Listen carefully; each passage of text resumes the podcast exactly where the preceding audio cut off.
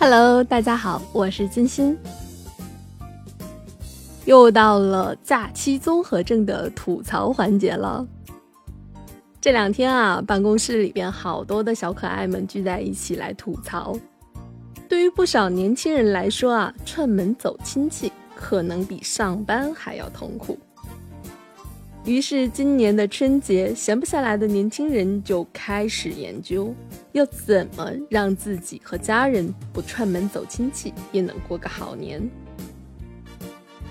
有带着父母旅行过年的，有年轻人就地过年的，还有过完三十儿就拉着小伙伴出去滑雪、唱 K、打牌的。如果以上方式你都实现不了，那么接下来，小伙伴们整理的秘密武器、小妙招，你可得收好了。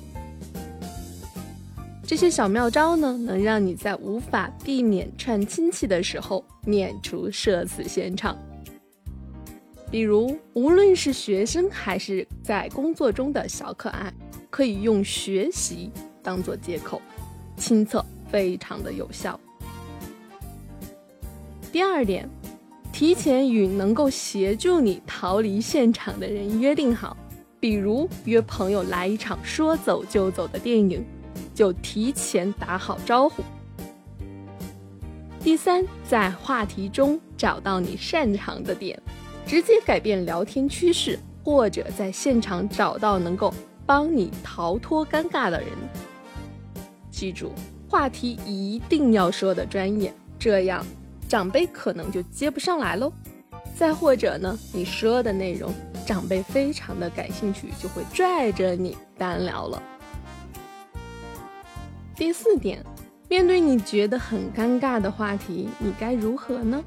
比如碰到喜欢炫耀的，那你一招捧杀即可终结话题；碰到话多的亲戚，直接找到切断点，像把筷子碰掉，假装来电话。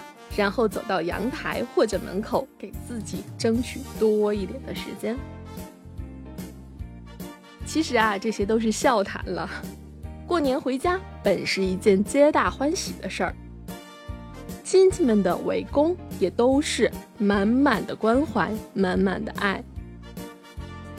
那最后呢，祝大家新春快乐，虎年大吉！